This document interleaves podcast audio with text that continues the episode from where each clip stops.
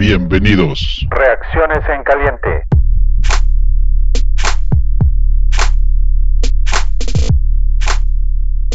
Fanaticosos, buenas noches. Bienvenidos una vez más a Reacciones. Esta vez vamos a platicar solamente el Tocayo y yo. ¿Cómo estás, Tocayo? Buenas noches. Excelente, Tocayo. Pues nadie te regala nada, no importa quién sea el rival.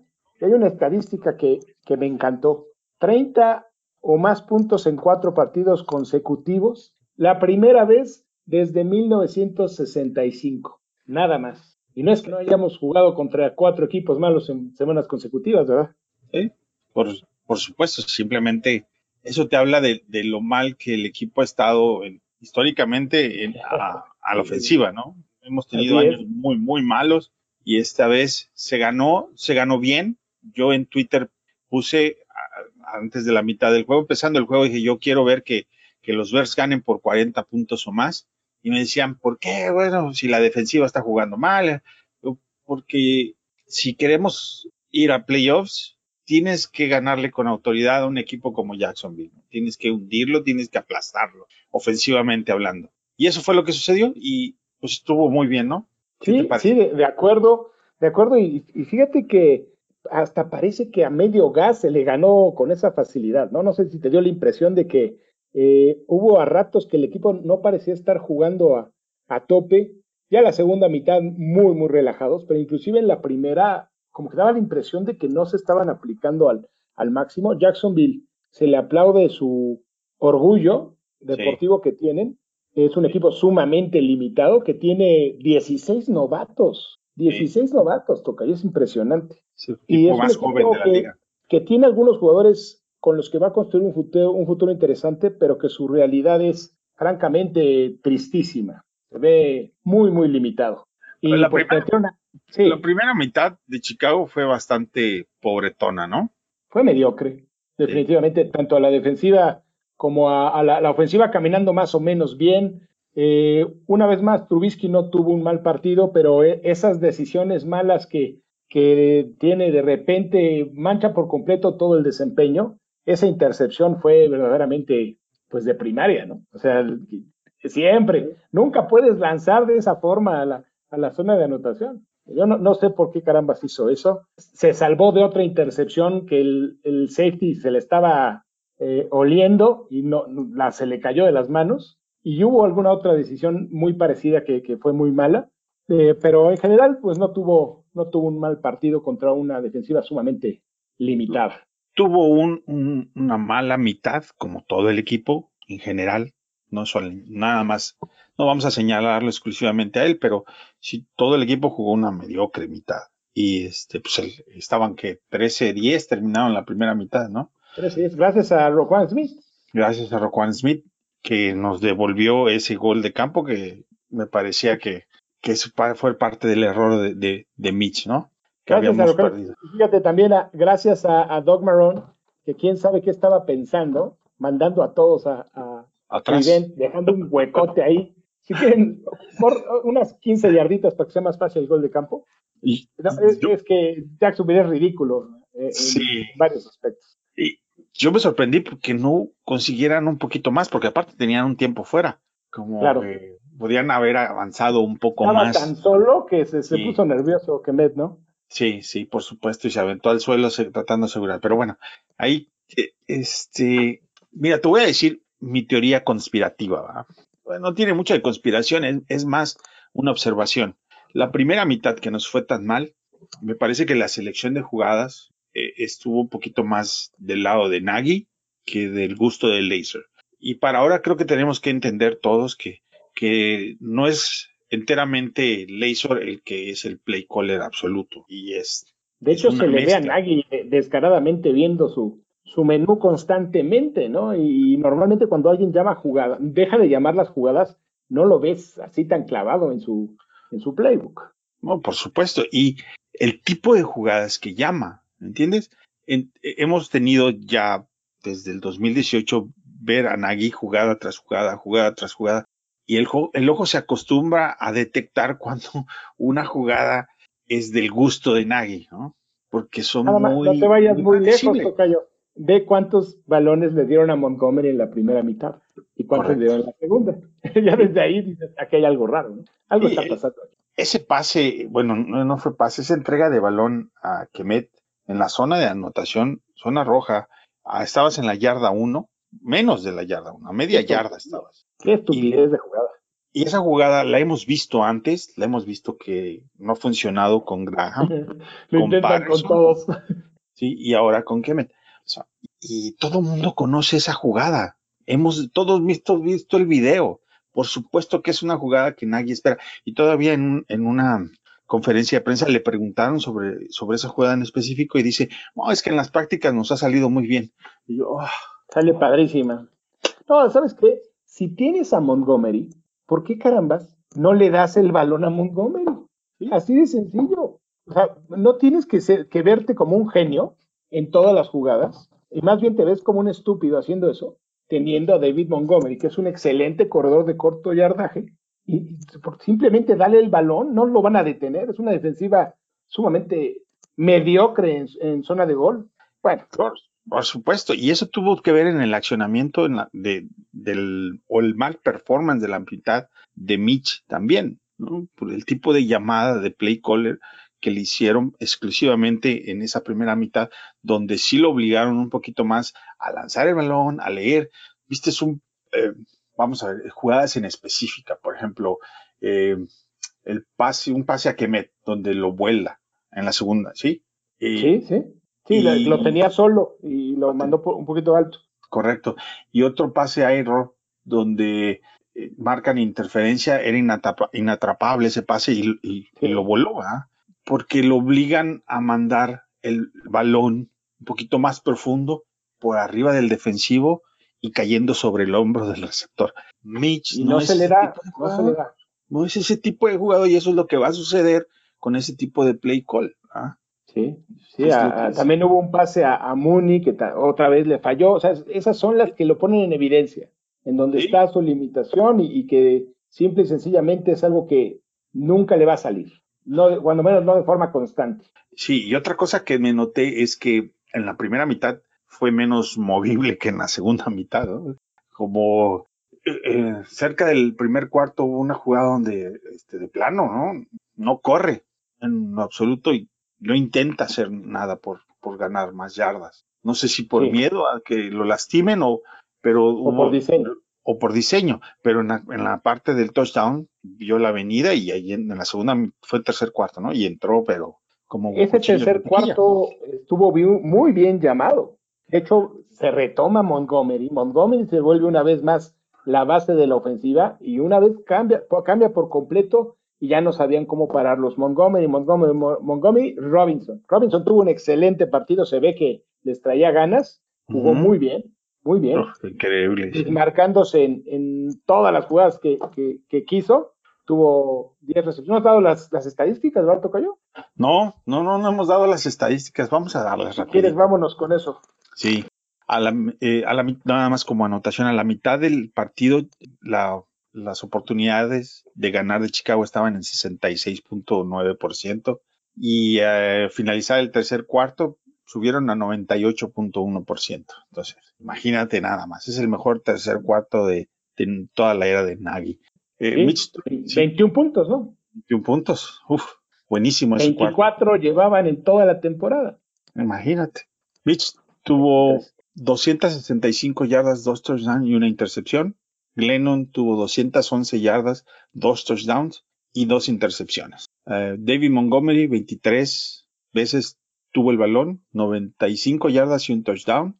el jugador de Ogunbowell, Ogunbowell, espero que no lo esté sacrificando. El, corredor de, Jacksonville. De Jacksonville tuvo 14 acarreos, 71 yardas.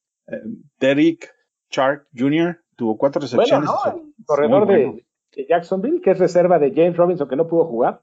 Bien, se vio bien. Se vio bastante bien. Derek Chark Jr., receptor de Jacksonville, tuvo cuatro recepciones, 62 yardas y un touchdown.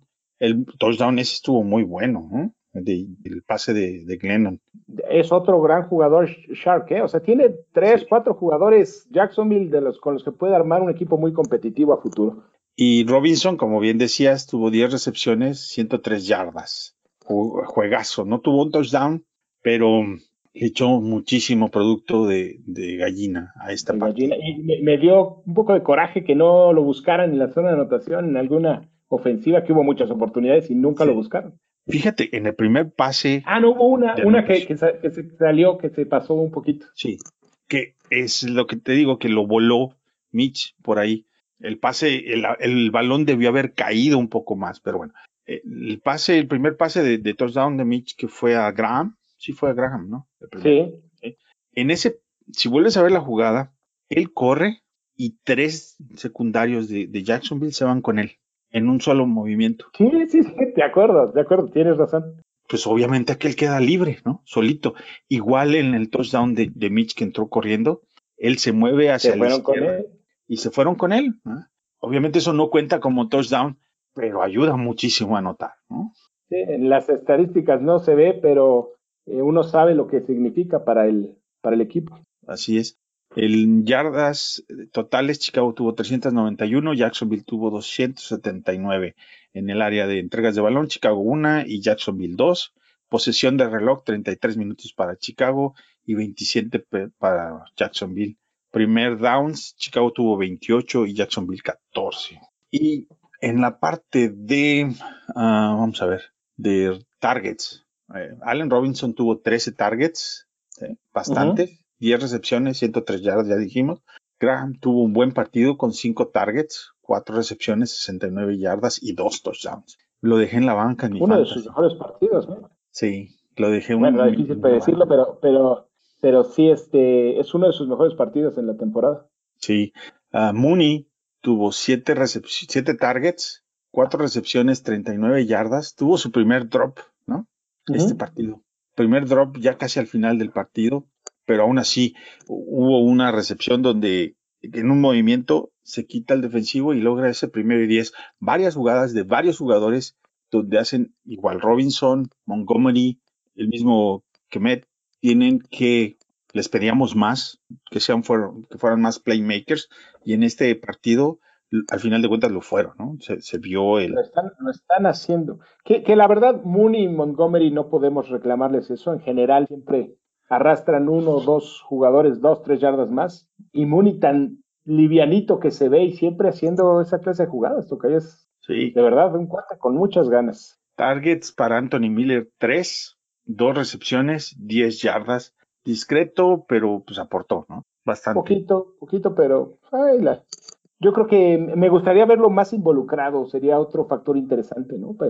Sí, yo siento que no se ha ganado esa confianza de, correcto. del staff por diferentes razones. Ha fallado cuando se le ha buscado muchas veces. Sí, y el mismo staff se ha quejado de, de que pues a veces no se sabe las jugadas completas, Entonces, ya es un jugador ya veterano, hablando desde el punto de vista que no le podemos tratar como, como si fuera un, un jugador novato, ¿no? O de dos segundos años. Falta de e, ética deportiva, le hace falta aplicarse.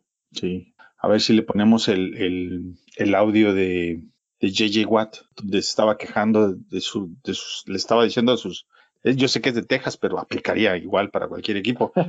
sí. Donde les está diciendo que si no tienes compromiso, no tienes nada que hacer en, un equipo de la NFL. Bueno, lo, que pasa en ese equipo en particular, eh, ver, a, Watt y al resto, la verdad no es justo. Es, da coraje ver eso. ¿No te parece? O sea, sí es eh, completamente desigual. Sí. Por hablando de audios, eh, hay que mencionar, no podemos dejar de mencionar que seguramente ya todos, los el de Kittle, ¿no? Sí, Fue genial que nos, eh, nos ayudaron ayer perdiendo Arizona con San Francisco. Regresa Kittle después de bastante tiempo y le da un gusto ganarle. Todavía este, se dice que de niño era fan de los Jers. Fue, eso fue genial, ¿no? Es por sí ya es el, mejor Tyrant de la liga, desde mi punto de vista. Increíble. Es un jugadorazo. Lástima por las lesiones, pero eh, para bloquear es el mejor. Sí. Para cachar es el mejor.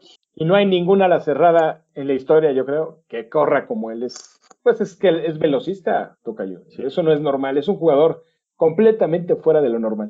Y eh, con un cuerpo, con un, atléticamente, digo, físicamente es, es un Tyren prototipo de la liga, altísimo, atlético, muy fuerte. Muy fuerte. Ojalá lo tuviéramos aquí. bueno, que ahí va, que me, poquito a poquito va mejor, ¿no? Va mejorando. Yo, yo, creo que, Met va a tener, va a ser un, muy buen ala cerrada, pero llegarle aquí la sí son palabras mayores, como bien lo dije. Ah, al pollito se le mira la sangre, dice. Eh, bueno, a la defensiva lo más rescatable es el, tercer cuarto, por supuesto. Hay varias jugadas que me llamaron la atención. En la jugada donde Mitch anota por tierra fueron 11 jugadas, 77 yardas y 5.46 de reloj. Es el segundo partido consecutivo donde tienen un drive largo sostenido y le dan un bajón increíble al reloj. Por supuesto que eso ayuda mucho. Hubo una cuarta oportunidad por ahí también, ¿verdad? En ese... empezando el tercer cuarto, donde me, gustó el llamado, entendía que a lo mejor podía ser un poquito prematuro, pero dije, bueno, sentí eso de decir, bueno, tenemos que imponer voluntad. Eh, venimos a ganar, ¿no? Y a demostrar algo. Y estuvo bien, bien, a eso se aplaude. Y fue un pase Robinson para variar. Sí, y en ese cuarto, de ahí mi teoría conspirativa, hay una jugada donde Jacksonville, un jugador de Jacksonville 49, le pega el casco al 19 de Chicago, ¿no? un regreso, de, patada. de patada. a DeAndre Carter, sí. Sí, y por fin tenemos a Nagy viendo el partido y reclamando inmediatamente el pañuelo. Ese pañuelo se lo ganó, de, alguna manera se lo ganó Nagy porque brincó al campo, incluso Pagano lo, lo, agarró como si fuera pelea de cantina, lo hacia atrás. Eso es lo que quieres de tu head coach, ¿no? Que esté en el campo, que esté en todos lados. No le alcanza todavía para ser play caller y head coach al mismo tiempo, y de ahí viene mi teoría que digo, bueno, por supuesto que en la primera mitad él tuvo más que ver en el play calling y en la segunda mitad un poquito menos. Obviamente Laser le va a consultar todas las jugadas, pero no está enteramente enfocado en ver los movimientos de los jugadores adentro del campo y de sus propios jugadores, ¿no? Para ser mandado lo, estás diciendo de la, de la mejor forma, porque cuando tú estás únicamente como play caller y además estás arriba revisando inclusive video mientras está la defensiva, tú te puedes dar el lujo de ver por qué no funcionó algo, mientras que si estás en el campo viendo el juego y estando pendiente de la, de, la defensiva, eso es imposible. O sea, no, no te puedes, no puedes ajustar al momento, tienes que eh, esperarte hasta el medio tiempo o no vas a ajustar, que es lo que hemos visto. Este equipo ajustaba muy poco antes y ahora se empieza a ver esa diferencia y de ahí el resultado de anotar tres touchdowns en la segunda mitad, Tocayo. Y se ve a la línea ofensiva de Chicago jugar un poquito mejor bajo un esquema de juego donde Montgomery le permite que corra, porque vi, en un par de jugadas a Alex Barr avanzando a ese famoso segundo nivel a la hora de correr. Como Gar hace un bloqueo rápido y luego se avanza para generar otro bloqueo en en, contra los linebackers o los, o los profundos de Jacksonville y, eso permite que pues obviamente nuestro corredor tenga escapadas de más, de 10 yardas, más largas.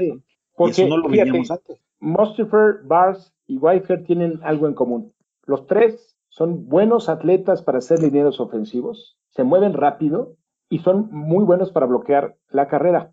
Pero si tú los pones en una situación en la que constantemente tienen que bloquear para el pase, los pones en evidencia, los pones en una situación más difícil y les complicas la vida. El hecho de correr bien la bola les ayuda a descansar un poco más, les ayuda a agarrar confianza y al momento de tener que bloquear para el pase lo hacen mejor. O sea, es una cadena virtuosa, podrías llamarle. Sí, y eso genera que después de, ese, de, un touchdown de Montgomery, en la siguiente serie ofensiva, Mitch vea al profundo que se queda uno a uno con Graham y ahí va el segundo touchdown así de fácil, pero es por todo el play action que se genera porque ya tu ataque terrestre está funcionando. Entonces te permite que tu coreback también tenga muchísimo más opciones y no se sienta tan presionado. Ya, lo hemos dicho todos hasta el cansancio. Se vio fácil, se, vio fácil, se vio fácil, caminando fácil, haciendo las cosas muy bien la segunda mitad. Hasta Arteus Spears cuando entró al campo se vio muy bien, o sea, realmente todo funcionó en la segunda mitad, ¿no? Le, simplificaron el trabajo a la defensiva, la defensiva se vio muy bien la segunda mitad. Ese, ese touchdown de, de Pierce, que por cierto, Pierce es, eh, un, es un drafter, free agent. Ajá. Eh, la, la, jugada antes del touchdown es, es un wildcard. Esos wildcards en la primera mitad y trataron de hacer un wildcard y no les funcionó. Y en la segunda mitad vuelven a intentar hacer ese wildcard y funcionan muy bien. No quiere decir que nadie no tenga ese, ese cariño por esas jugadas medio de, de, de fantasía. Lo que pasa es que es difícil que te salgan cuando lo demás no te está saliendo. Claro, es que una cosa te lleva a la otra. Cuando te está funcionando algo muy bien, los otros están muy al pendiente de que no, le, de que no les hagan lo mismo y en ese momento ya te funciona hacer algo diferente, Tocayo, ¿no? O sea, una cosa lleva a la otra. O sea, no, lo que no, no te va a funcionar, eso no te va a sacar de un problema. Va a ser al revés, ¿no? O sea, hacer las jugadas sencillas, hacerlas bien, te lleva a abrir tu playbook y tener esa opción de jugadas diferentes. Por eso es a lo que voy cuando el, platicábamos lo de Montgomery. Si quieres hacer eso está perfecto, pero ¿sabes qué? Si vas ganando 7-3 y tienes el balón en la yarda 1 y tienes a Montgomery, dale el balón, anota y vas ganando 14-3. A la siguiente ofensiva, llegas a la yarda 1, intentas eso y ¿sabes qué yo Te apuesto a que funciona. ¿Por qué? Porque todos van a estar esperando a que Montgomery va a correr el balón. Va a correr el balón. ¿Estás de acuerdo? Sí. Y no al revés. No al revés, correcto.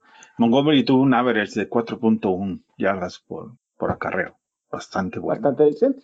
Sí. Sí es que ya a comparación de las semanas pasadas se ve un poquito bajo, pero no deja de ser bueno.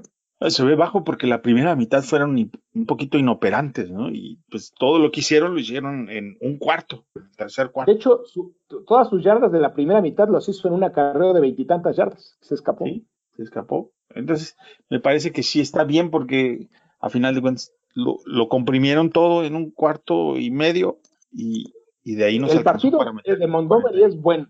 ¿Y sabes qué es lo que más me gusta? Que pasó de mil yardas este partido en la Finalmente. Sin contar todos esos juegos donde, donde no pudieron finalmente acarrear el balón, ¿no? Con Nick Foles. Por lo que gusten y manden. En cinco semanas, ¿cuántas yardas lleva? Sí. Lleva como 700, ¿no? En cinco semanas. Una locura. Increíble. Ese sí lo tengo en mi fantasy. Eh, yo también. Y este me llevó, me llevó a unas finales por confiar en él. A ver. Y eh, bueno, a la ofensiva ya platicamos. ¿Quieres, ¿A quién le damos el balón de juego a la, a la ofensiva? Yo se lo, se lo doy a Allen Robinson, por lo que significaba para él el partido. Lo vi con más ganas que de costumbre, haciendo un excelente trabajo como siempre, pero me, me, dolió que no anotara un touchdown, pero le dieron sus 13 targets, 10 recepciones, 103 yardas, se lo ganó.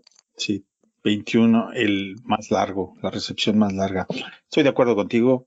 Allen Robinson no tuvo touchdown, pero sin duda fue el, alma y el espíritu de, esa ofensiva. Cuando estaba inoperante en la primera mitad, era el que veías más desesperado por tratar de hacer algo. Y en la transmisión inclusive comentaron, pues ¿por qué no simplemente le echan todos los balones a él, no? Sí. no lo podían parar, no lo podían parar terminando la primera mitad, en la misma transmisión, por ahí no sé si escuchaste que el comentarista, ya para el error de, de Mr. cuando lanza la intercepción en la zona de anotación, dice que ese tipo de jugadas no las ves más que en high school. Sí, no le quiero faltar el respeto, digo, no le quiero faltar el respeto, pero ese es un error error. Y después fue que dijo, eh, bueno, ¿por qué no le dan todos los balones ya a Robinson? Si yo fuera mí, me buscaría nada más a Robinson. Por eso se lo gana, ¿no? El balón a la ofensiva. Definitivamente. bueno, ahora vamos a brincarnos a la defensiva, donde varios jugadores tuvieron un performance sobresaliente. Creo que igual en la primera mitad se vieron flojitos. En el segundo cuarto específicamente les faltó pero después eh, como que apretaron los jugadores, inclusive en la empezando el juego hay un mingo donde viene el, el un, que era un receptor de, no sé cuál no estoy seguro si era el receptor o el corredor de, de Jacksonville, pero lo, bien, lo, ve venir de frente y falla terriblemente la tacleada, se va en banda, fue creo que de la primera serie. Creo que fue el corredor. Sí, fue el corredor. El corredor nos hizo pedazos en esa, en esa serie. Y dije, bueno, esto parece o en el Big Bo, como se llame. Es un, nombre sumamente complicado. Le deberían de poner un nombre así como Iggy. Correcto. Vamos a ponerle Oggy. Oggy. Y dije, este va a ser un partido bastante largo a la defensiva. Pero después ah, todos ajustaron un poquito. Roquan Smith, ocho, ocho tacleos solo, ocho compartidas, dos eh, recuperación de balones. dos intercepciones. Intercepciones. Y dos pases defendidos, además. Y dos pases defendidos. Uh, no, no. Partidazo. no le puedes pedir más. Ah, Bildor tuvo un juego decente, tuvo cuatro tackles. ¿Sabes qué me gusta de Bildor? Muy seguro para taclear. ¿eh? se lo comieron algunas coberturas, pero, pero para taclear, qué bueno es, ¿eh? Y Dani, Dani Trevetan también tuvo un muy buen juego. Muy buen juego, muy buen juego. En la segunda, la segunda intercepción. Exactamente. La segunda intercepción es mitad de, la intercepción es para Dani, ¿no? ¿Y la captura? La captura, correcto. Dos. La única tocayo. Flojón el partido en este aspecto, ¿eh? Sí, una y otro de, bueno, no fue captura, pero fue un QB hit de Mario Edwards, uno de Bilal Nichols. Básicamente, presiones a coreback, nomás tuvimos tres. Y ese es un problema. Muy, poca presión, ¿eh? Digo, a, Mac le mandaron triple cobertura muchas jugadas. Y le tenían pánico y pues, los demás no aprovecharon sus oportunidades. Sí. Oye, ¿sabes qué jugada me encantó? Una de Bilal Nichols que bloquea el balón y casi lo intercepta. Casi qué Hizo un berrinche porque no se quedó con el balón. Como niño en el piso. Hizo, un jugador, la verdad, fue una jugada increíble. A nada de quedarse con ella. Sí. Eh, Ryan Nall tuvo ahí una, una aportación en, en, tacleo. E, es bueno en equipos especiales, ¿eh? Sí, es bueno. anda siempre metido en todas las jugadas. Sí, y uh, Iggy, Powders, Eddie Jackson medio perdidito hoy, ¿no? Sí, no, ha jugado bien, Tocayo. Han dado, han dado flojo, ¿no? Han dado flojón. Sí. Eh, no sé si qué le pasará. Eh, la verdad lo he visto pues perdido, a lo mejor le falta confianza, no ha podido interceptar un solo pase en la temporada. Eh, no sé qué le pase, la verdad yo sí lo siento un poquito, un poquito flojo. Sí, sí, estoy de acuerdo. Gibson ha mejorado las últimas semanas. Hoy tuvo un buen juego Gibson. Sí, tuvo un juego. Eh, hay una toma de, de, la tele donde está Hicks y creo que es Jenkins, que no sé qué le están gritando a, a ah, Brent Torben a Glennon. Era Brent, Sí, claro. No alcancé a leer los labios, voy a tratar de buscar el video y compartirlo, pero fue genial, porque realmente en la segunda mitad sí apretaron, sobre todo la línea frontal, se vio muy bien, y los linebackers. Sí. Oye, Tocayo, hablando de eso, vi un video hablando de esa jugada en la que sacaron a cuando estaba Glennon en Chicago, que va caminando en el sideline Hicks después de una jugada que se ve ya enojado y pasa junto a Glennon y le da un, empujón, así como que se ve que nunca le ha caído muy bien. a ver si le encuentras también para, para complementarla.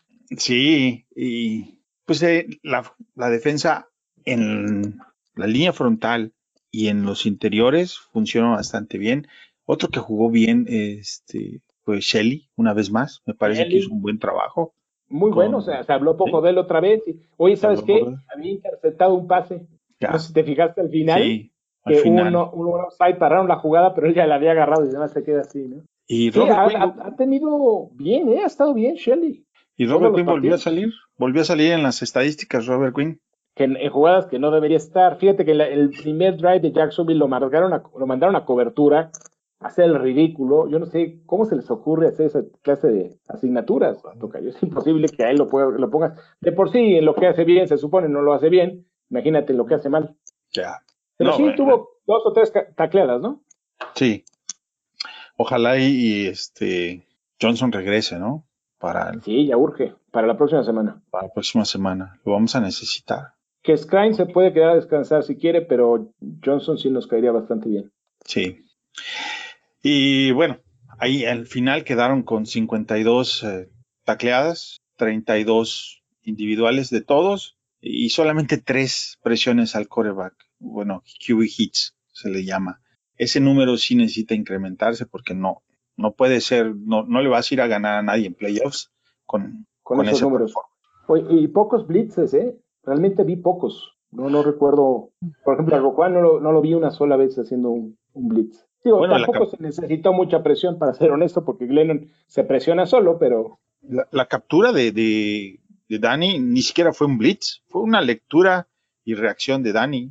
Sí, al no tener asignatura, él decide, decide entrar, ¿no? Parece. Sí, se queda, él se queda en su gap y no ve a nadie y Glennon, como bien dices, perdido en el campo, está viendo todos por arriba y jamás se dio cuenta.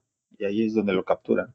Pero bueno. Yo creo que la, la, la, obligación para Marrone era meter a Glennon para perder todos los partidos, porque con Minshew yo creo que tienen mucho más posibilidades de ganar. Bueno, en el juego pasaron ahí un slide, tipo de esos de PowerPoint, donde Minshew es el, líder en la historia, en toda la historia de, de Jacksonville, de pases completados, de touchdown, y dices, bueno, entonces, entonces no, Minshew va a tener cabida en, la NFL por muchos años. Es un, me da la impresión de que es el Fitzpatrick moderno. Sí. Va a tener sus partidos buenos por ahí, por allá. Um, Patterson lo vimos poco hoy. Tuvo un regreso de patada. nada la ofensiva. 22 yardas, nada la ofensiva, pero está bien, ¿no? ¿Para qué? Sí, y supongo que tiene que ver con su lesión, pero qué bueno, porque la verdad, a lo mejor ahí sí unas dos o tres jugadas en todo un partido es más que suficiente para él. Que no lo esperes, ¿no? Que sea sorpresivo. Sí, y pues Cairo Santos tuvo dos goles de campo. Otra vez. uno, el más largo de 40, cinco puntos extras, 11 puntotes y está empatado con Robbie Gould en toda la Oye, ¿qué opinión te merece lo de Robbie Gould ayer, Tocayo? Pues yo creo que a lo mejor ya debe pensar en retirarse, ¿no? La, pues verdad es que yo hasta llegué a pensar que no le habrá quedado odio hacia el equipo. No querrá que pierda San Francisco para que quede fuera Chicago. No, sé, es muy, raro, pero digo, oye, no puede ser. Es que Tocayo ha tenido una temporada increíble. Llevaba 39 patadas de menos de, de 40 yardas consecutivas. Yo, cuando se fue a San Francisco y empezó a jugar, yo sí dije lo extrañamos, porque sobre todo porque no teníamos pateador. Claro. Ahora ya no me acuerdo de él, nada más me acuerdo porque lo que pasó ayer, ¿no? Allá nadie se acuerda de él y si lo ves, dices, la mayoría dices, bueno, pues qué bueno que no está. se acabó. Después de ver eso, definitivamente. Pero bueno, en su momento sí, sí. Con no, eh, ha, sido un gran pateador, ha tenido una muy buena carrera. Y pues fue muy bueno para el equipo, honestamente. Ajá. Y otra vez, perdón, el de, en piloto automático, ¿no? Un solo. Sí, siempre cumpliendo, cumpliendo bien. Entonces. Cumpliendo bien. Que, que también sabes que vamos a tener que hacer un análisis acabando la temporada de, de todos los jugadores que hay que, que son agentes de son muchos. Bueno, me acordé porque Donald es uno de muchos jugadores que acaban contrato, muchos. Entonces, es, con el tema del salary cap va a ser un problema, Tocayo, este año. Sí, pero bueno, sí, ya. Ya entraremos en eso en otro momento. Ya. A la defensiva, ¿a quién le damos el balón? ¿Otra vez al mismo? Eh, hijo, es que decir que no se lo damos a Rocan sería rarísimo, ¿no? O sea, después, porque ahora sí creo que fue su mejor partido en la temporada. Sí. Aunque Trevelyan, qué bien. También jugó, muy bien, sí. Qué bien jugó. Este, Roquan Smith con una mención especial para Dani. Ok, bueno. Dos balones, no, no uno compartido. No puede haber dos. Ándale. Pues son, son pareja, ¿no? En, sí. las, en el sideline backers, entonces se los damos a los dos pues un gran acierto de, de Pace mantener a esta pareja de interiores. ¿no? Al final del día eso parecería, ¿no? Al final del día. Y fíjate que, que después está Woods, que, creo que es un jugador cumplidor, y hasta Iggy haciendo hasta Iggy. Sí. Un, buen, o sea, dentro, en el side estamos bien. Me preocupan más los outside. Los outside linebackers que, híjoles. Pero bueno, ya. Entonces, pues del juego, yo creo que hasta ahí llegamos, se acabó, a menos que quieras agregar algo más. No, yo creo que fue un muy buen juego, no se les puede pedir más. Era, es un trámite, todos sabíamos que esto iba a pasar, es lo normal. Y pues ahora lo importante es el de la próxima semana, ¿tú crees? Sí. Es el que vale. Y nada más para que, como ejercicio rapidito, Chicago recibe a Green Bay la próxima semana. Rams juega contra Arizona. Rams perdió contra Seattle necesita ganar, Arizona necesita ganar y aparentemente Jared Goff tiene el dedo pulgar de la mano de lanzar quebrado, uno de los dedos de la mano de lanzar quebrado. Entonces aparentemente no va a jugar. Muy seguramente. ¿Sabes qué toca yo? Te voy a decir una cosa. Si no vas y le ganas a Green Bay, ¿a qué carambas vas a playoffs? Sí. ¿Estás de acuerdo? estoy de acuerdo.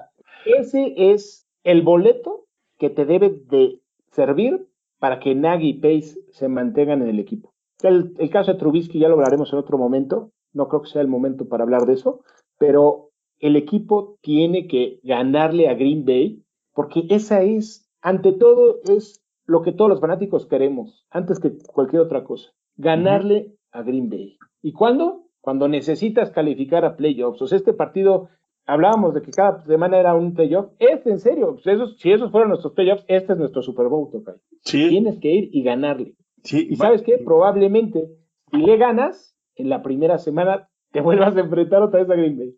Lo más probable. Qué locura, ¿no? Que sería una... buenísimo. Sí, pero bueno, si quedamos en, en la intención es que queden, pueden quedar en sexto lugar para que puedan recibir el juego, ¿no? De, de Wildcard. O el recibe, el, que gana la división. Sí. No, no, ya, ya no, ya no, imposible recibir. Sí. Imposible recibir. Y, subir, creo que también es imposible, porque arriba estaba Bucaneros que ya ganó, ya, ya llegó a 10, ¿no? Ya ganó 10 ganados. Pero no, sí. no, no. no aspiramos más que a calificar en séptimo. calificar en séptimo, hasta en sexto, pero ahora sí, no nos da nada sería jugar contra el segundo lugar que va a caer, será entre, eh, hay que revisar bien esos datos, estábamos platicando de ese tema, que parecería que estaría entre Santos, y y Green Bay. Lo más probable sería Santos. Lo más probable es que sería Santos, correcto. Ir al domo a ganar, que también va a ser complicado. Un shootout. Ahí es, Tener a Camara, bueno, la verdad se le jugó muy bien a, Santos en la temporada. Ese partido se tenía que haber ganado. Fue a playoffs. Digo, se fue a tiempos extras, perdón. Ese partido lo, perdió Nagy con un par de decisiones malísimas. Así es. Sí, hay un par de juegos que los perdió Nagy. Este, pero sabes que Detroit también lo perdió Nagy. Sí, hay que ir, demostrar que se, bueno, en casa, demostrar que se merece calificar los tres ganando Green Bay. Y semana a semana no es imposible ganar esos partidos. Imposible ganarle a Kansas City, ahí sí.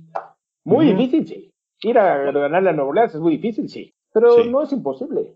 No, y ahora tienen, no tienen público, entonces. Ah, no pesa igual, y Breeze no es el mismo Breeze de otra época. Ah, yo lo tengo en, en Fantasy y, híjoles, me quedó a deber muchísimo. Sí, ya, ya, no, ya no lanza más un pase de más de 20 yardas ni de milagro. Y sin Michael Thomas, está muy limitado. El, bueno, tiene un jugador que quizás sea el mejor de la liga, que es Camara, pero fuera de eso, muy, muy limitado su, arsenal ofensivo. ¿eh? Ya, estoy de acuerdo. Y vamos a, ya, que estamos, hablando. Adelantando, sí, nos fuimos muy lejos. Estamos oyendo gratis. Lo importante es ir a, bueno, recibir a Green Bay y ganar. Y ese es la próxima semana. Pasito a pasito. Esa es la próxima semana. Y luego ya sacamos conclusiones y vemos quién nos toca y platicamos y nos. Pero pues ahorita nos alegra a todos que haya ganado el equipo y que esté hoy calificado, ¿no? Hoy, al menos hoy. Al menos hoy. Al menos hoy. Bueno, pues esta ocasión vamos a platicar de corebacks de draft, ya para cerrar este programa, esta última sección, y vamos a platicar de corebacks. Y vamos a platicar de cuáles son los corebacks que van a estar más o menos en el draft. Los candidatos. Los candidatos. Hay un bloque, el bloque 1, del cual no nos va a tocar, y los repasamos rapidito, y todo el mundo ya los conoce. oye, oye antes de que empieces con eso, me gustaría mencionar los equipos que van a ir por un coreback de acuerdo a probabilidad. Seguro, Jaguares, Jets, Patriotas. No todos en primera, ¿eh? Pero seguro van a ganar un coreback. Patriotas, Redskins, Steelers, Colts y muy probablemente Panteras y 49ers. Sí. O sea, estás hablando de, una necesidad grande. Y eso se hace apremiante, ¿verdad? Muchos en primera ronda, ¿eh? Muchos de primera. Pues es que, mira, y ese es el eterno, la eterna discusión. Pero si tú, cuando estabas joven y salías, dices, no, pues no me iba bien en las primeras citas. Pues dices, no, no voy a ir a la primera cita porque no me fue bien en la primera, ahora me voy a esperar a la segunda o a la tercera. Tú ibas como quiera. No te, ibas con una, no te ibas con una chava de segunda. te querías ir con las de primera. Entonces, pues está igual, ¿no? Tienes que ir, estás ahí, tienes que intentarle. pero, pero ¿sabes qué? No, no, no vas a agarrar una, una chava de segunda y la vas a tratar como de primera tampoco. pero, pero aún así tienes que intentarle. Por ejemplo, Bortles, Break Bortles. Ese año fue el, de pero ese año era el, el mejor coreback que venía para ellos en el draft. Es que, ¿sabes que no fue una mala decisión. Tocayo. Es que también los escenarios son muy importantes. O sea, Lamar Jackson, imagínate Lamar Jackson jugando en otro equipo. ¿Tú crees que sería lo mismo? Yo creo que te podría apuntar a que no. O sea, está como el escenario es muy importante. Claro. Sí, sí, no. porque yo creo que cada escenario, eh, la, la, paciencia que tuviste para un coreback. A Rodgers, por ejemplo, le ayudó a haber estado detrás de Brett Favre algunos años. Si lo hubieran echado al ruedo desde un principio, o sea, eh, todo depende. Hay corebacks que, les, que maduran muy rápido, hay corebacks que no. Pero, el escenario correcto es muy importante. Pero ya no hay esos corebacks de pocket que tengan que aprender a analizar y hacer todo ese proceso de decisión y ahorita, no estamos en eso. De hecho, hay uno. ¿Eh? Pero hay uno. Hablando de los escenarios, Justin Herbert, Digo, eh, este que le valió calzón, ¿quién era el, el GM? El, el, bueno, perdón, el, el, head coach, el play caller, y si tenía o no tenía soporte y el sistema, y se metió y empezó a lanzar el balón. Entonces, no, no siempre aplica la máxima que me dicen, no, es que el Kansas City tenía todo para que el jugador... te voy a decir una cosa, Tokay. Yo creo que Justin Herbert, yo creo que le, escogió bien Chargers. Es un jugador distinto. Eh, como Mahomes. Mahomes es un coreback que probablemente hubiera jugado en el equipo que fuera y hubiera funcionado bien porque es un coreback distinto. y hay, hay corebacks que, pueden tener éxito. Ah, es el que hay que encontrar. Y ese es el, ese es el talento, ¿no? Al final del día. Y aquí vamos a la lista. Está lo interesante. El bloque 1, que no nos va a tocar, seguro, es Trevor Lawrence, que seguramente termine en Jacksonville. El número 1. Justin Fields, que probablemente termine en los Jets, ¿correcto? Se habla, hablan de que Wilson quizás se vaya a Jets, y ahorita podemos tocar un poquito ese tema. Sí. Y luego tienes a Zach Wilson, el número 3, que no sabemos a dónde va a caer, pero eso es el 1, 2 y 3. Y de esos tres, no ninguno nos va a caer. Ninguno nos va a caer. El, el, caso de Wilson, que es un coreback que tiene mucho más experiencia que Fields, dicen que Jets probablemente lo tome por lo que estamos platicando de los escenarios. Jets, ¿qué va a necesitar? Un coreback que va a llegar a, jugar desde el primer día. Yo creo que Sam Darnold no va a tener cabida en los Jets. Seguramente van a intentar cambiarlo por algo para tratar de tener una otra ronda del draft. Entonces, probablemente Zach Wilson se vaya a los Jets, que sería una locura para muchos porque a Fields lo ven con mucho más talento, pero Fields es el caso de Trubisky, toca. Fields y Trey Lawrence, Trey Lance, perdón, de North Dakota, que yo sé que hay muchos que les gusta. Ese es el caso, ¿no? Justamente que tienen ahí. Para mí no, me, no me gusta nada Lance por la decisión que tomó. O sea, él no te, con un solo año de experiencia tenía que haberse lanzado a jugar, Tocayo. Y tiene, Lance tiene dos, 288 intentos de lanzar el balón, ¿sí? Y tuvo una temporada increíble, nadie se la, nadie se nadie dice que no pero tiene muy poca experiencia. Correcto, tiene 557 intentos de lanzar el balón. Son muy pocos. Necesitas. Pocos. Eh, por ejemplo, Lawrence tiene eh, casi 1090 intentos de pase. Completamente distinto el tema. Por supuesto, igual que Wilson, como dices, tiene 836 intentos de pase. Y el, el, el average de, de yardas ganadas por parte de Wilson es de 9.2 comparada con el de A mí Wilson, Wilson me, encanta, ¿eh? el tema es que está muy delgado para el NFL, pero que le meta al Jimmy y rápido lo le sube. 95 kilos. Es un gran, un gran prospecto. 1,90 y 95 kilos. Pero bueno, esos del bloque 1 no nos tocan. Ni nos tocan, ni, nos, tocan. Pero pues nada más como ejemplo, para hablar de escenarios, yo creo que ese es el mejor ejemplo porque Justin Fields eh, va a estar destinado al fracaso si la agarra los Jets. Ahí va mi apuesta. Pero bueno, sigamos tocando. Ahí nos vamos al bloque número 2. Y en el bloque número 2 tenemos 1, 2, 3, 4, 5, 6, 7, 8, 9 corebacks que seleccionamos nosotros. No quiere decir que en el orden que los vamos a dar son en el orden que va a salir o son en el orden de importancia, pero los pusimos en este orden. De Taylor, Trey Lance, que ya hablamos de él, de North Dakota, tiene mucho hype en la liga Muchos de, ellos lo ven incluso saliendo en la primera ronda. Yo lo veo muy verde. Se va a ir en el, seguramente va a ir en el 4. Sí, yo, estoy de acuerdo contigo. ¿eh? No, me gusta. No me gusta. Sería un, ese sí lo veo como un Mitch 2.0 porque le falta todavía. Le falta bastante. Y yo, y no lo veo mal. No, sé, no es que, es que también es un detalle. No es que digamos que son malos. No, es que creemos que les falta experiencia para llegar a ser titulares en NFL. Y el problema es que los equipos que mencionamos van a presionar al coreback a que juegue. O sea, eh, le va a pasar lo mismo que a Chicago cuando agarraron a Glennon y a, Trubisky. Van a agarrar un suplente por ahí y en, cuanto empieza a jugar mal en la semana 2, ya va a haber presión para que juegue y no va a estar listo. Entonces ahí va a ser el problema. la liga es, el escenario en el que no podemos estar nosotros. La liga es una, eh, es una máquina de escupir corebacks. Los traga y los escupe. No, sirvió, no sirvió, no sirvió y vámonos. El siguiente año hay otro. Eh, luego sigue Kyle Trash de Florida, 6'5, que es, bueno, 1.96, 108 kilos. Tiene 785 intentos de pase. Su average de pases, de, de yardas por pases de 9.2, dos intercepciones y 7.228 yardas totales. Tiene incluso un mejor porcentaje que Joe, Joe Burrow, ¿no? Justo lo que decías, Tocayo. Le critican que es un pocket passer. Es prácticamente el único de todos los que vamos a hablar que es un coreback a la antigua. Es una momia, un coreback que se mueve muy poco. Pero eso sí, eso lo compensa con buenas lecturas, con, ser un coreback de verdad. Y, la, lanza profundo. Es un muy buen coreback. ¿eh?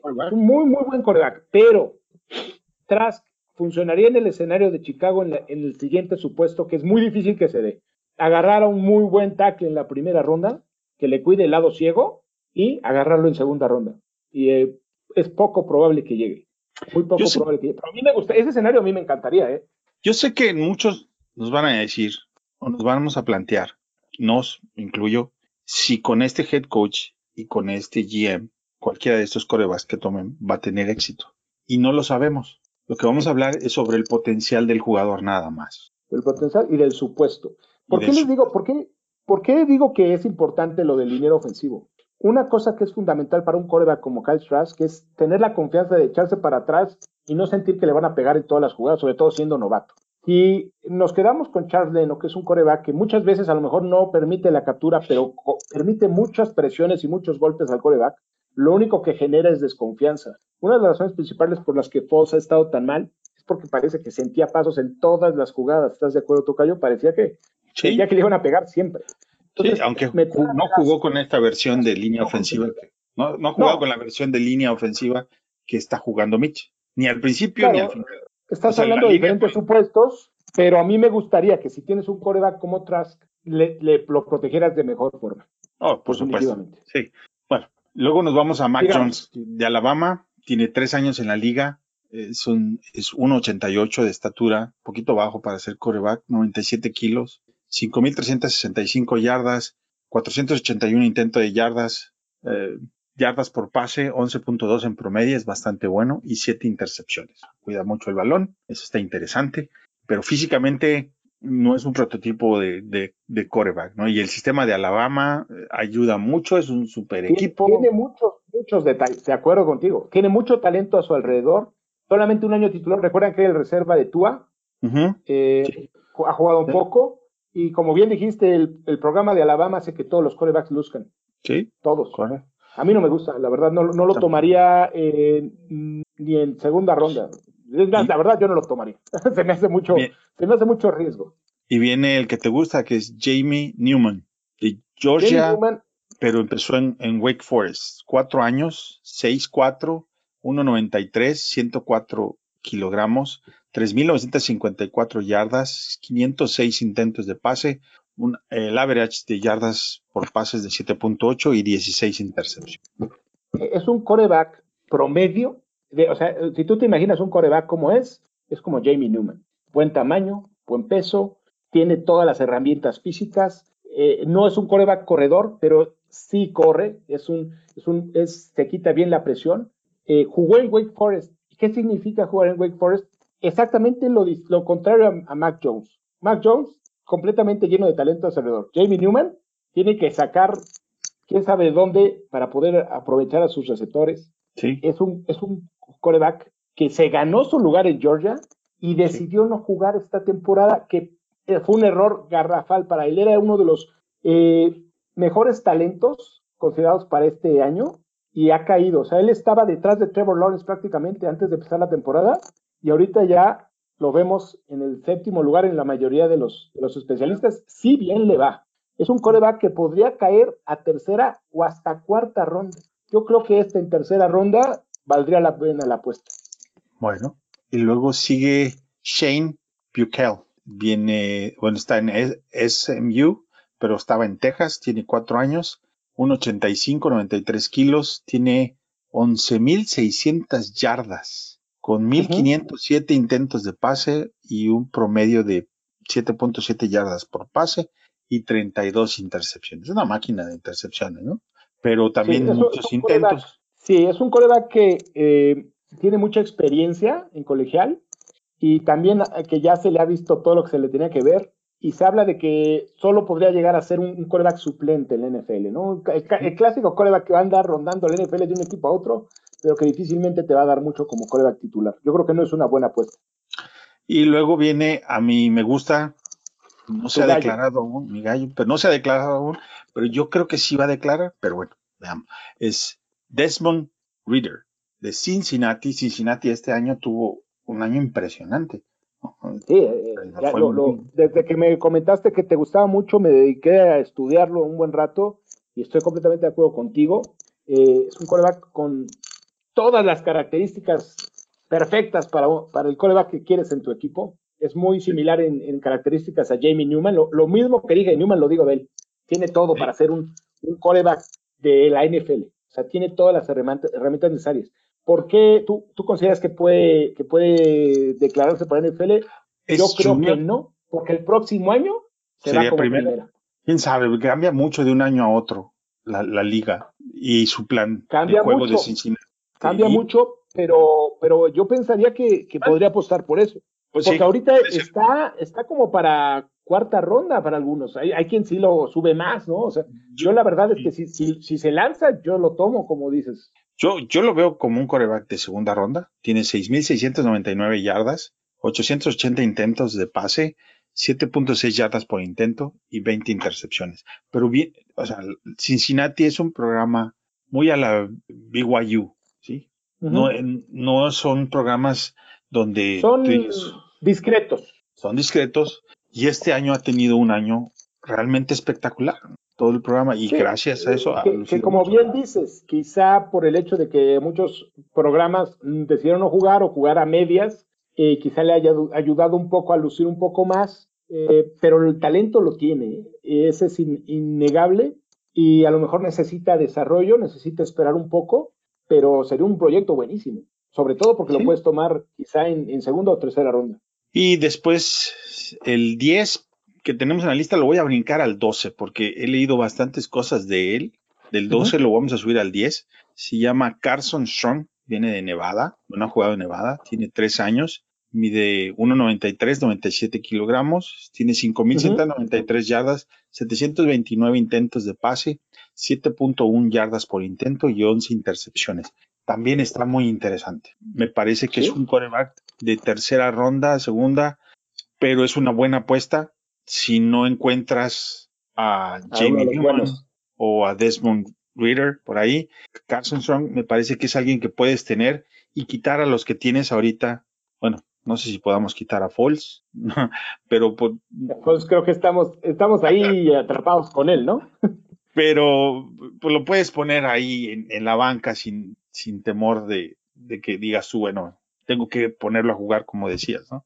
Forzosamente a jugar. Sí, quizá un coreback con estas características, con bastante experiencia en colegial, sería lo ideal para tu coreback suplente el próximo año. O sea, eh, en ese escenario, es más, toca yo, yo, si fuera el general manager Pace o el que sea, me aventaba a agarrar a dos, dos de estos. O sea, no lo van a hacer, casi te apuesto que no.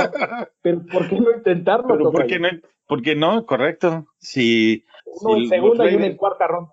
Uno en segunda y uno en cuarta si los Raiders tomaron a un kicker en primera ronda, ¿por qué no podemos tomar dos corebacks en el draft? De hecho, Raiders ha tomado un kicker, ha tomado un, punter también. Digo, es el mejor punter de la historia, pero también tomó un punter. Pero bueno, digo, todo se puede. Eh, luego sigue Kenny Pickett de Pittsburgh, cuatro años, tiene mucha experiencia en la liga, 1,88, 99 kilogramos, 7.989 yardas, eh, tiene 1.177 intentos de pase, 6.8 yardas por pase y 25 intercepciones. También tiene muchas intercepciones, pero también tiene muchos intentos de pase. Lo que no me gusta es el average de yardas ganadas por pase. 6.8 de todos los que hemos leído es el más bajo. ¿eh? Para el colegial es muy bajo y las comparaciones, ¿sabes con quién lo comparan? Con Jeff Driscoll y ya con eso, este, ya, vas perdiendo, ¿no?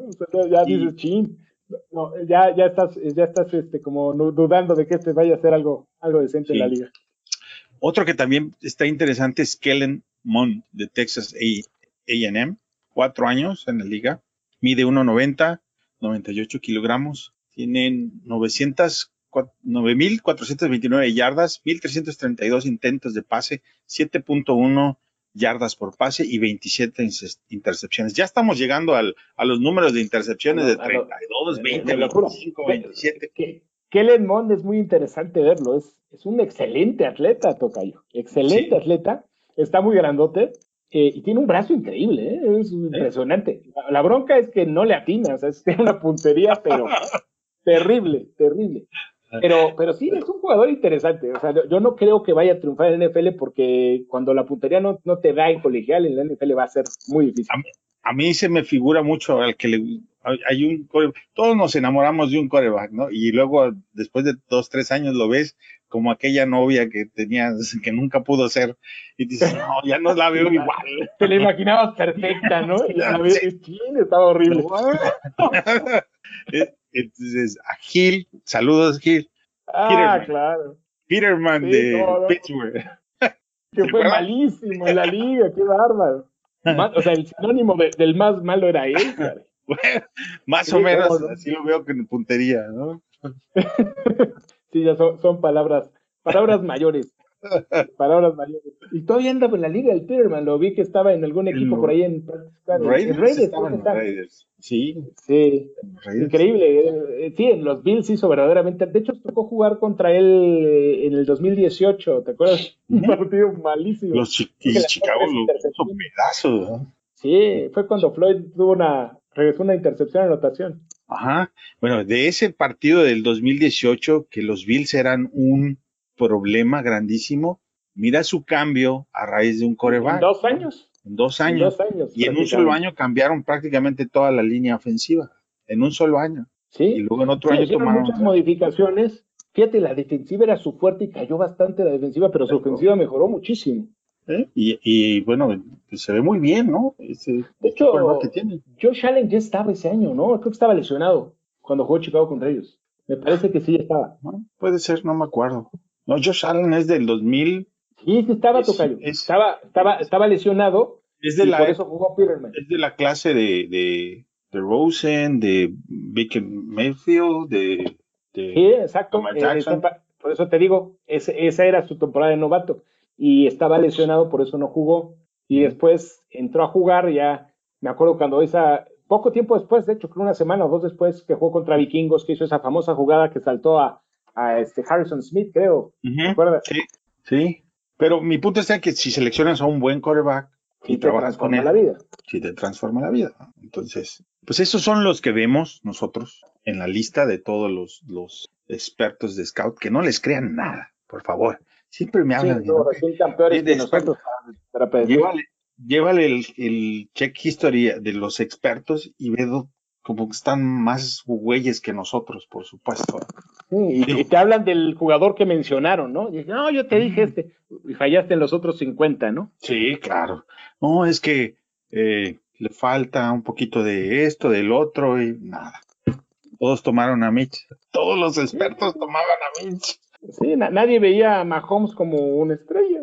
Ah, ni a Watson. la verdad, lo lógico era Watson honestamente. O sea, ya que te pones a pensar fríamente la experiencia, el liderazgo, la opción lógica era Watson. Pero nosotros no somos... no somos scouts. No vivimos, no, somos scouts, correcto. Y si tú ves el, el, scout report, es bueno, y los ves jugar, porque la mayoría de ellos los ves jugar de su tercero y su cuarto año. El primero y el segundo son junior y, y, son freshmen y sophomores. Entonces es difícil verlos, ¿no? porque no les dan mucho juego. tan rápido, sí. Y entre el tercero y el cuarto año es cuando los ves, sobre todo en el tercer año. Los revisas, los ves, los juegos, y tú, como siempre digo, ¿eh? se le nota al jugador si tiene potencial o no tiene potencial. Él la prueba de hoja es la más importante para nosotros los fans. Y luego lo comparamos con lo que dicen los scouts. Claro. Es que hay ciertas, hay ciertos detalles en video que se notan. Por eso hablamos del, caso de, Newman, hablamos del caso de Ryder, que son corebacks que les ves detalles que quieres ver en un coreback profesional. ¿no? O sea, no, no vas a, de repente ves un coreback corriendo 60 yardas y dices, bueno, pues eso, si eres Lamar Jackson te va a funcionar en el NFL, pero la mayoría de los mortales no les va a funcionar. O sea, no vas a ver un coreback corriendo así como si los otros fueran, o sea, el nivel de colegial es mucho más bajo que el del NFL, pero donde sí lo puedes ver es la, la precisión con la que lanzan un pase de 50 yardas y que se le echan exactamente a las manos en una banda. ¿No? Hay ciertos pases en los que se puede ver que, es muy difícil que un coreback profesional lo haga y los ves ahí. Entonces dices, ah, bueno, este tiene algo distinto. ¿no? Esos pequeños detalles que a lo mejor te van a ayudar a... ¿Contra quién han jugado? ¿Contra quién lo hace? ¿Y, y cuánto han ganado? Claro, o sea, son detalles que eh, a veces, fíjate, hay, hay, detalles en los que no importa tanto la competencia, sino la precisión. Em, siempre me acuerdo, siempre cuando hablo de este tema, me acuerdo mucho de Steve McNair, que fue un colega que tuvo una carrera bastante decente en la NFL, bastante buena. En colegial fue impresionante porque jugaba en División 2, jugaba en Alcorn State eh, y tuvo todas las yardas del mundo, o sea, tuvo 13 mil yardas, una cosa, una verdadera locura. y, en profesional fue un coreback bastante bueno que llegó a un Super Bowl que debió, pudo, no debió, pudo haber ganado porque se quedó a una yarda de ganar y mantuvo a su equipo todos los años compitiendo. ¿no? O sea, no puedes decir es un Hall of Famer, pero fue un coreback decente. Eh, es difícil, no es fácil poder detectar el talento de, de un coreback al 100%, pero sí hay jugadores que de entrada ves y dices, este no va a funcionar en la NFL, porque dicen que es tan bueno, ¿no? Y, no funciona.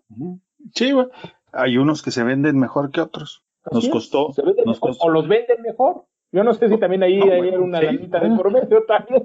Yo te digo, un, un, buen, un buen steak, con eso ganas. Un, Con una buena cena de un buen steak, te ganas un puesto de segundo seleccionado en el draft. Así es, o sea, tú, si te, hay, hay gente que es buena para las relaciones públicas, entonces por ahí puede ser muy buena relaciones públicas y no ser tan buen coreback y llegar a NFL.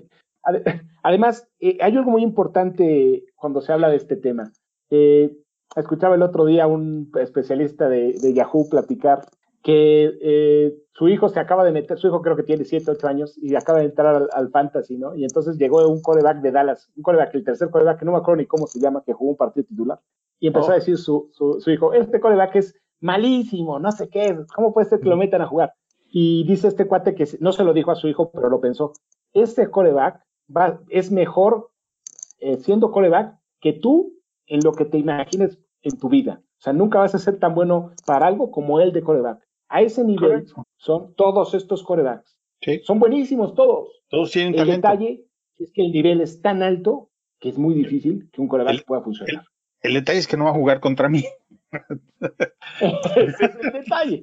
Ese es el pequeño detalle. Y el nivel de competencia entre colegial y profesional es muy diferente. Sí. O sea, todos los que están en profesional eran estrellas en colegial. Así de sencillo. Sí.